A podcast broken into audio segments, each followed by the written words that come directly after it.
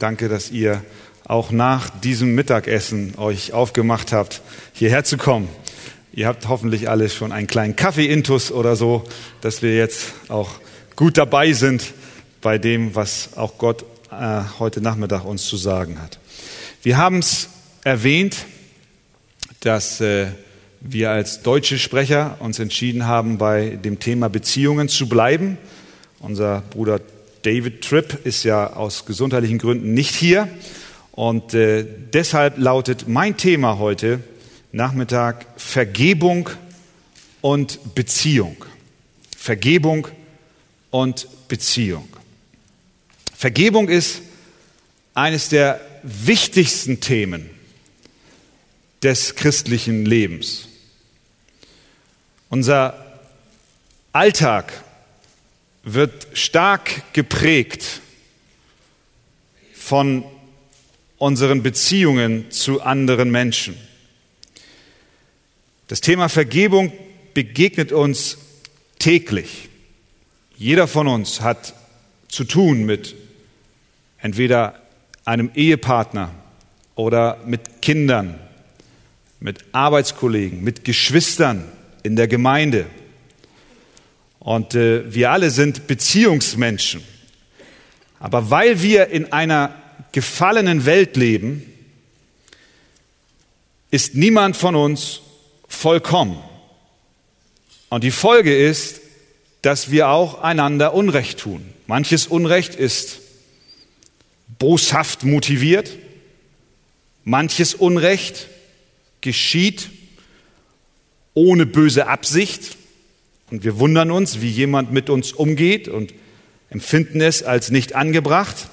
Jedem von uns wurde schon einmal auf die eine oder andere Weise Unrecht getan.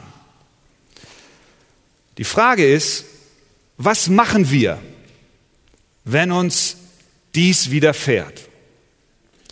Ich glaube, es gibt zwei Möglichkeiten. Die eine Möglichkeit ist, wir sammeln in unserem Herzen Groll an und Bitterkeit.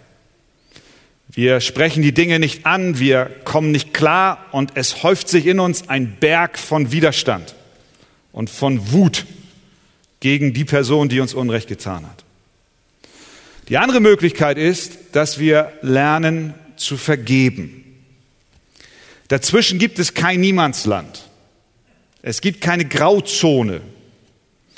Denn wenn wir nicht vergeben, dann werden wir automatisch zu verbitterten Menschen.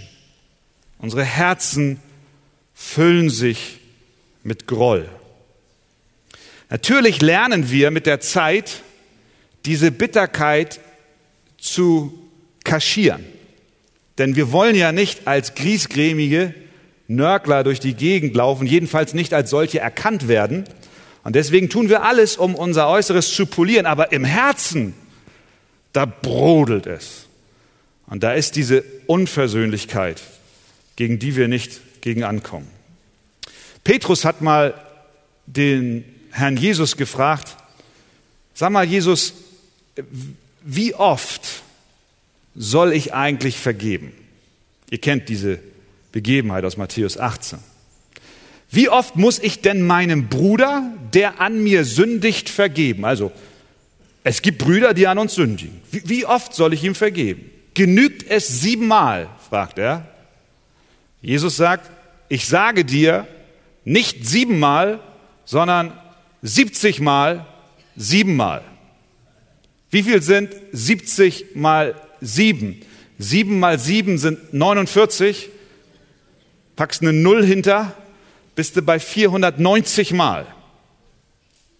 Meint Jesus hier eine mathematische Gleichung, du sollst 490 Mal vergeben. Ich bin 18 Jahre verheiratet, jetzt habe ich meiner Frau, dann sagen wir mal so, sie hat mir 483 Mal vergeben und jetzt sitzt sie da und sagt sie, äh, sieben hat er noch gut. Und dann ist Schluss. Meint Jesus das? Nein. Was Jesus sagen will ist, dass für ein Gotteskind Vergebung nicht die Ausnahme ist, sondern die Norm. Wir sollen vergeben.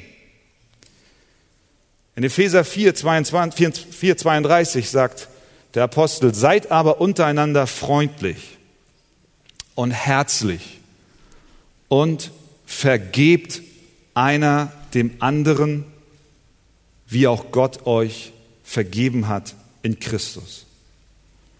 Das heißt, Vergebung ist ein Befehl. Es ist keine Option. In 1. Mose Kapitel 45 finden wir eines der schönsten Beispiele, wenn es um das Thema Vergebung kommt. Es wird wohl nur durch das alles überragende Werk Jesu Christi übertroffen. Es ist die Geschichte der Begegnung von Josef mit seinen Brüdern. Wir erinnern uns, Josef, der Sohn von Jakob, insgesamt waren es zwölf Jungs. Josef war der Lieblingssohn seines Vaters.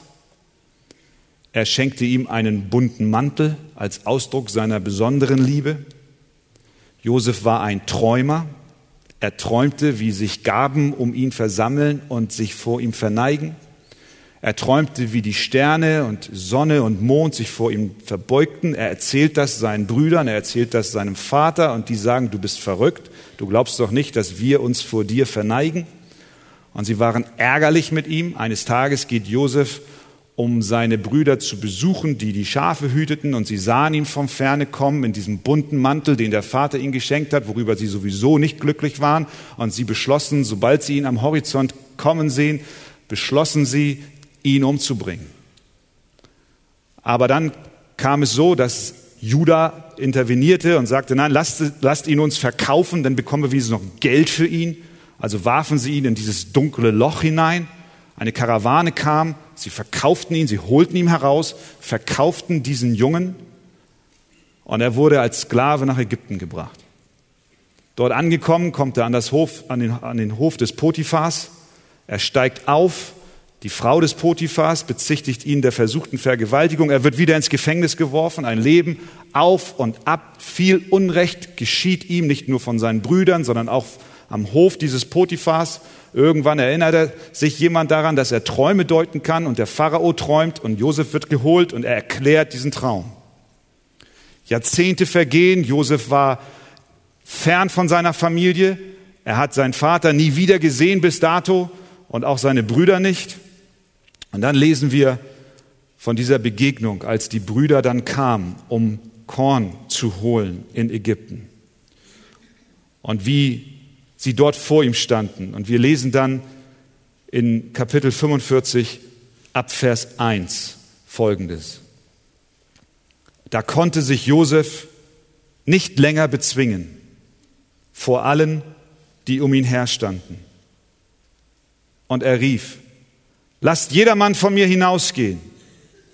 Und es stand kein Mensch bei ihm, als Josef sich seinen Brüdern zu erkennen gab.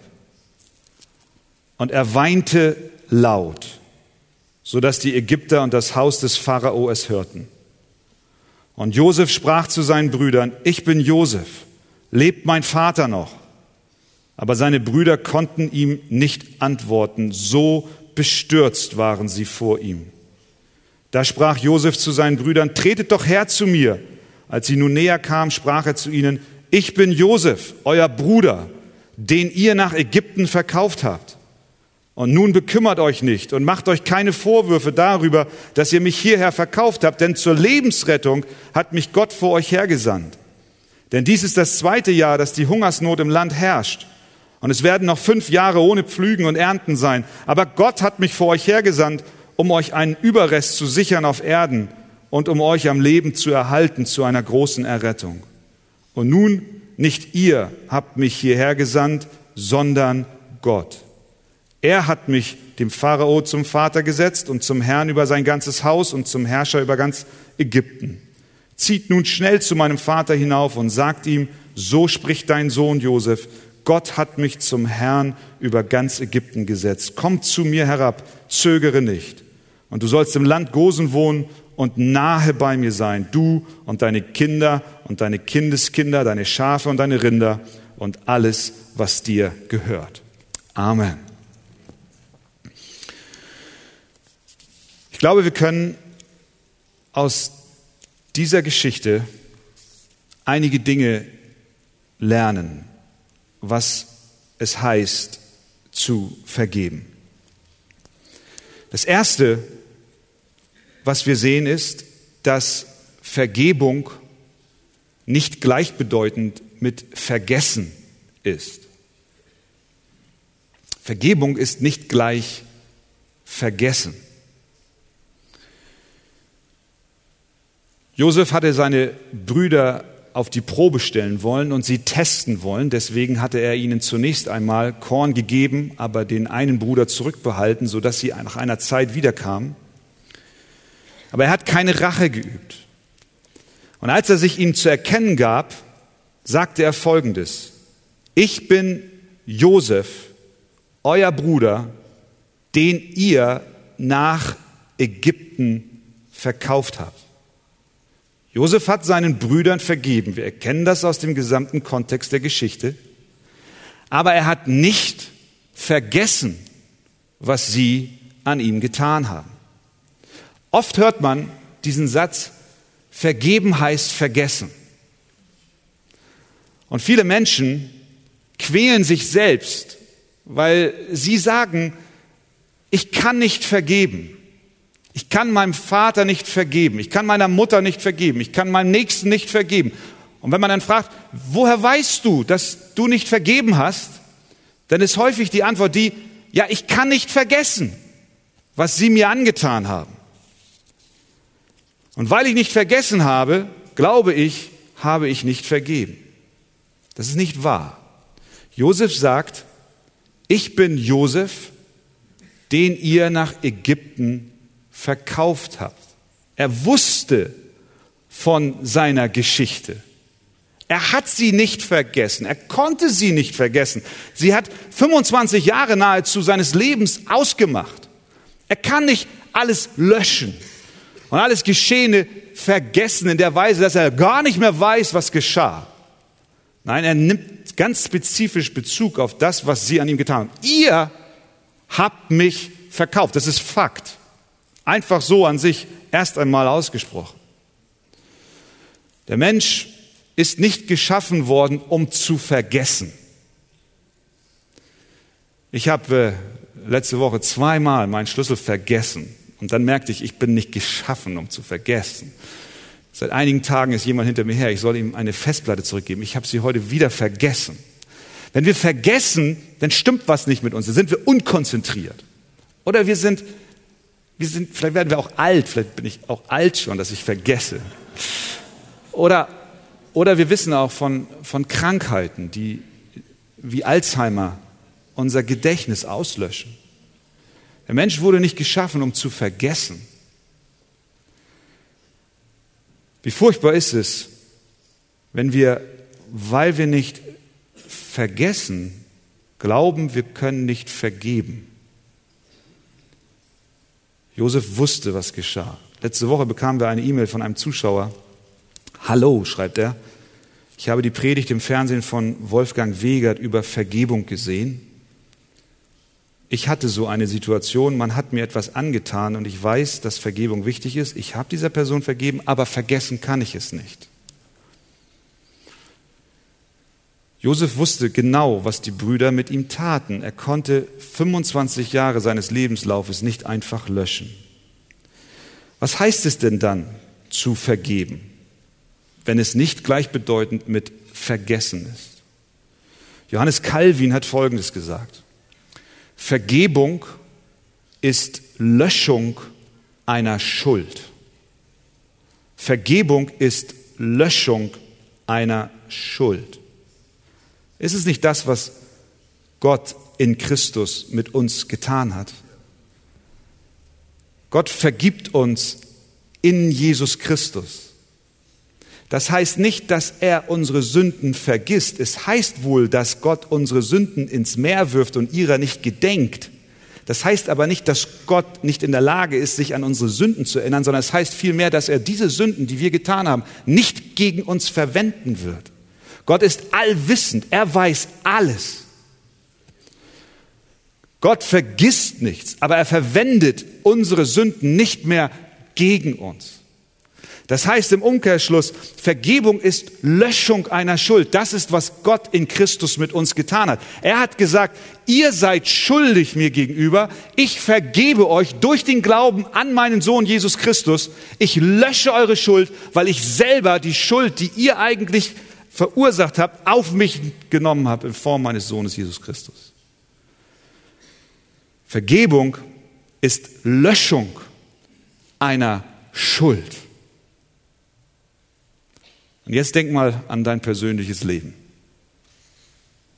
Denk mal an diese Person, die dir unsagbares Unrecht getan hat. Du sagst vielleicht zu deiner Schwiegermutter, ich vergebe dir, aber du löscht nicht wirklich ihre Schuld, weil du dann gleich hinzufügst und sagst, ich will aber nicht mehr mit dir reden. Ich vergebe dir, aber ich will nichts mehr mit dir zu tun haben. Und wenn du Geburtstag hast, dann erwarte nicht, dass ich komme. Ich vergebe dir. Aber doch will ich dich bestrafen, indem ich meine Gemeinschaft dir entziehe. Das ist genau die Haltung, die unsere Ehen kaputt macht. Wenn ein Mann seiner Frau zwar per Lippe seine Vergebung kundtut, aber seine Haltung, seine Handlung, sein Leben spricht eine andere Sprache und er bestraft sie dennoch. Im umgekehrten Fall ist es genauso. Das ist Gift für unsere Beziehungen, die wir haben. Vergebung ist Löschung einer Schuld.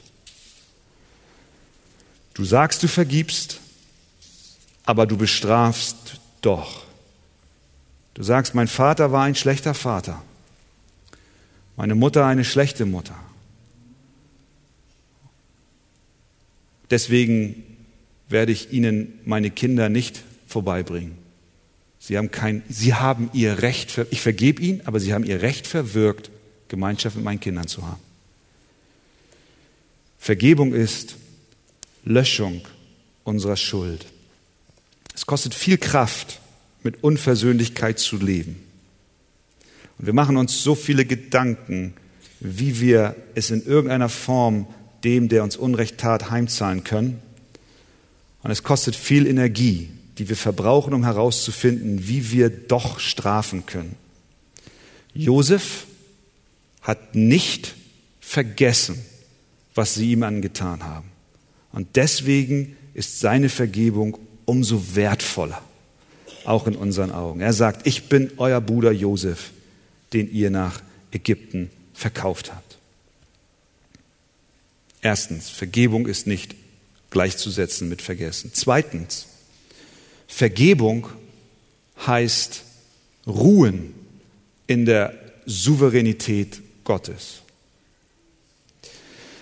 Unsere Fähigkeit zu vergeben ist unvermeidlich verbunden mit unserer Fähigkeit in der Souveränität Gottes zu ruhen. Wir können vergeben sowieso nur durch die Gnade Gottes, aber vor allem dann, wenn wir lernen, Gott zu vertrauen, dass er der Souverän ist über alle Ereignisse unseres Lebens. Das ist, was Josef tat. Ihm ist unsägliches Unrecht widerfahren, in die Sklaverei verkauft. Und er sieht, als er sich seinen Brüdern offenbarte, beides. Er sieht die Verantwortung seiner Brüder und er hat nicht vergessen, was sie getan haben. Er sagt, ihr habt mich nach Ägypten verkauft. Aber die Kraft der Vergebung liegt auch darin verborgen, dass er dann sagt, ich bin Josef, den ihr verkauft habt, aber Gott war es, der mich euch vorausgesandt hat. In Vers 7 sagt er, Gott hat mich vor euch hergesandt, um euch einen Überrest zu sichern auf Erden um, und um euch am Leben zu erhalten zu einer großen Rettung. Er sieht die Verantwortung seiner Brüder, aber er sagt, ich halte euch nicht in eurer Verantwortung gefangen, ich ziehe euch nicht zur Rechenschaft, ich bestrafe euch nicht dafür, nein, weil er die größere, tiefere Wahrheit darin sieht, dass Gott einen größeren Plan hat und all das Unrecht, was ihm widerfahren ist, eingewoben hat, um seine großen Ziele zu erreichen. Ich weiß, dass das eine Herausforderung für uns ist, wenn wir an die Dinge denken, die uns widerfahren sind, auf verschiedensten Ebenen. Aber ich glaube, da ist Heilung für unsere Seele vorhanden, wenn wir lernen, die Dinge in der richtigen äh, Perspektive zu erkennen, nämlich dass Gott über dem, was uns an Unrecht geschieht, doch einen größeren Plan hat zur Erlösung, zum Guten für sein Volk. Alle Dinge dienen uns zum Besten denen, die Gott lieben. Wir denken an das Buch Esther, was ist dort alles an Unrecht geschehen. Aber Gott war dabei, eine größere Geschichte zu schreiben. Und das sehen wir hier auch bei Josef. Er sagte nicht, oh Mensch, wie kann ich die Taten, die ihr getan habt, versöhnen mit der Souveränität Gottes. Nein, es war klar, ihr habt etwas getan, Gott aber hat etwas getan. Gott ist souverän und er regiert. Wenn wir nicht vergeben, dann zweifeln wir an dem allmächtigen Wirken Gottes. Dann bestrafen wir Menschen für das, was sie uns angetan haben. Wir ruhen nicht in der Souveränität Gottes. Und drittens, Vergebung ist möglich durch das Kreuz. Schauen wir noch einmal in den Text hinein. Ab Vers 9. Josef sagt zu seinen Brüdern, zieht nun schnell zu meinem Vater hinauf und sagt ihm, so spricht dein Sohn Josef. Gott hat mich zum Herrn über ganz Ägypten gesetzt. Komm zu mir herab, zögere nicht. Und du sollst im Land Gosen wohnen und nahe bei mir sein. Du und deine Kinder und deine Kindeskinder, deine Schafe und deine Rinder und alles, was dir gehört. Das ist eine wunderbare Aussage. Josef sagt, komm zu mir herab. Du sollst im Land Gosen wohnen. Nicht nur du, auch deine Kinder, das sind seine Brüder, und deine Kindeskinder, das sind die Enkelkinder und deine Schafe und alles, was du hast. Er sagt, ich, ich, vergebe, ich vergebe meinen Brüdern und ich lade euch ein, kommt zu mir, kommt kommt nahe zu mir. Das sind die Männer, die ihn töten wollten. Das sind die Männer, die ihn gehasst haben.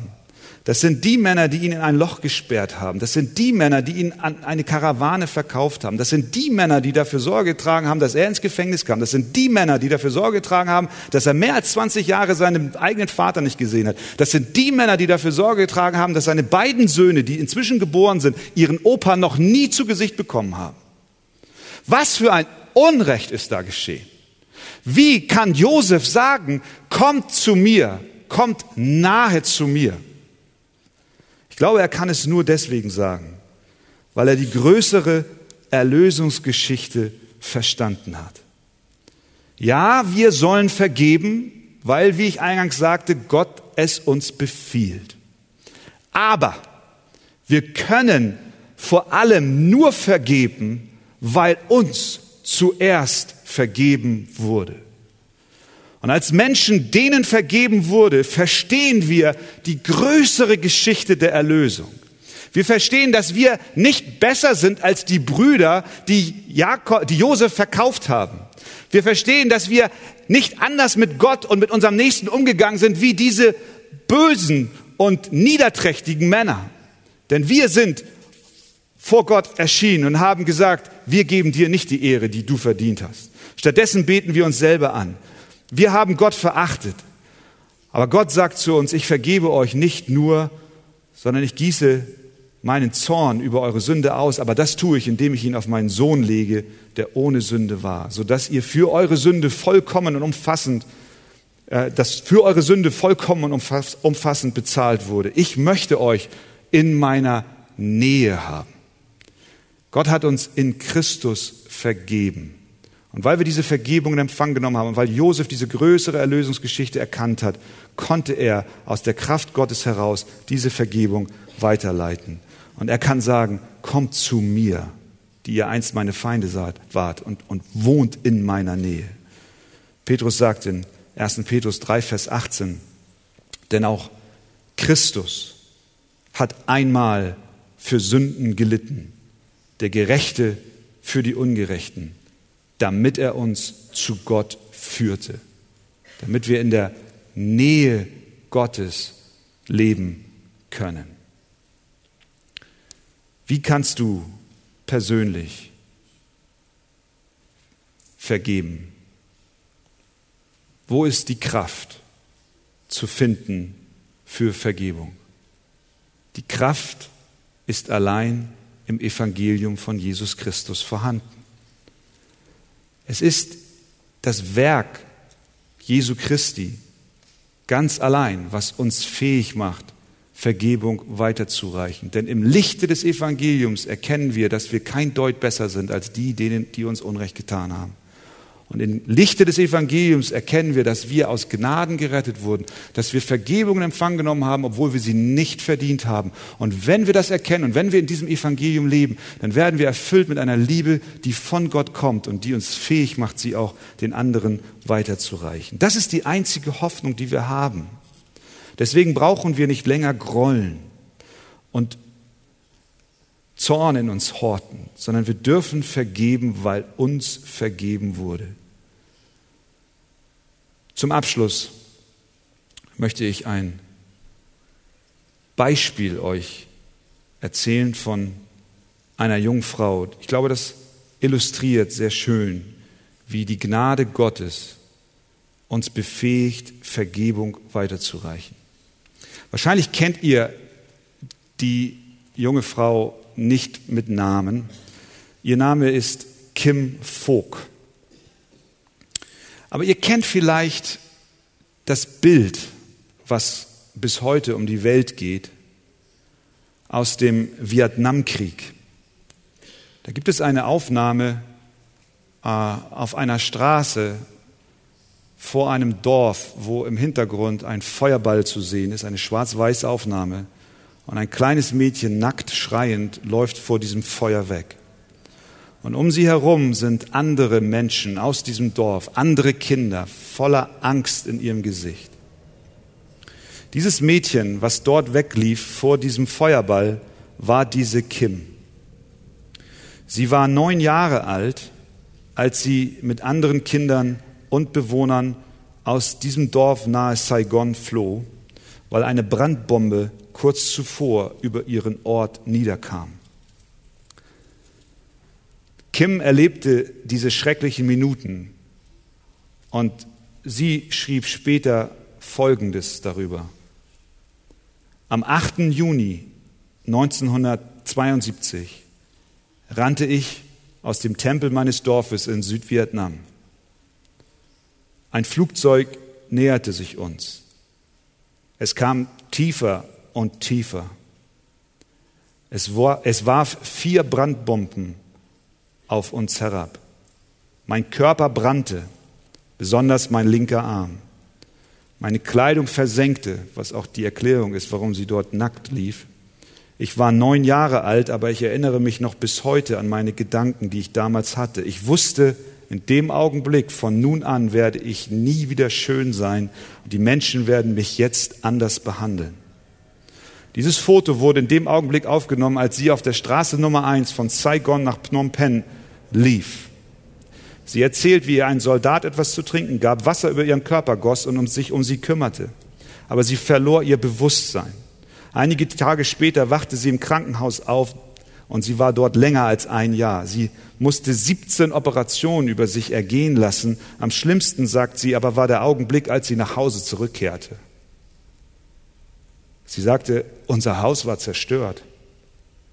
Wir haben alles verloren. Wir haben schlicht von Tag zu Tag überlebt. Die Bitterkeit in mir und mein Hass war so groß wie ein riesiger Berg. Ich hasste mein Leben, ich hasste alle Menschen, die normal waren, weil ich unnormal war. Ich wollte viele Male sterben. Inmitten ihres Kampfes, nach der Frage nach dem Sinn ihres Lebens, ging sie Tag für Tag zur Bibliothek und sie begann religiöse Bücher zu lesen. Sie hoffte, einen Sinn für ihr zerstörtes Leben zu finden. Schließlich fand sie eine Bibel. Weihnachten 1982 schreibt sie, habe ich Jesus Christus als meinen persönlichen Retter angenommen. Das war ein kaum beschreibbarer Wendepunkt in meinem Leben. Und Gott half mir zu vergeben. Das war die schwierigste Lektion, die ich zu lernen hatte. Es geschah nicht an einem Tag, es war nicht leicht, aber schließlich brach ich durch. Die Vergebung machte mich frei von meinem Hass. Ich habe immer noch viele Wunden an meinem Leib, starke Schmerzen nahezu den ganzen Tag, aber mein Herz ist frei. Die Brandwaffe Napalm ist sehr mächtig, aber Glaube, Vergebung und Liebe und Christus sind mächtiger. Und sie schließt mit der herausfordernden Frage, wenn das kleine Mädchen auf dem Bild vergeben kann, dann frage ich dich, ob du es nicht auch tun kannst. Ja, du kannst es durch die Gnade Gottes kannst um Vergebung deiner eigenen Sünden beten im Namen Jesu. Und wenn du die Vergebung von deinen Sünden von Gott empfangen hast, dann kannst du sie mit seiner Hilfe anderen in Liebe weiterreichen, den Hass besiegen und lernen zu vergeben. Ja, Vergebung ist ein Befehl Gottes. Vergebt einander eure Sünden und Ungerechtigkeit. Jesus erwartet von uns, dass wir siebenmal, siebzigmal vergeben. Aber wenn er etwas von uns erwartet, dann wird er uns auch die Kraft geben, es zu tun. Und er tut es durch sein eigenes Vorbild. Er vergab mir. Er löschte meine Schuld aus. Alles ist bezahlt. Vergebung ist vorhanden für mich. Und nun dürfen wir aus dieser Vergebung, die uns durch Christi Tod widerfahren ist, lernen, diese Vergebung anderen weiterzugeben.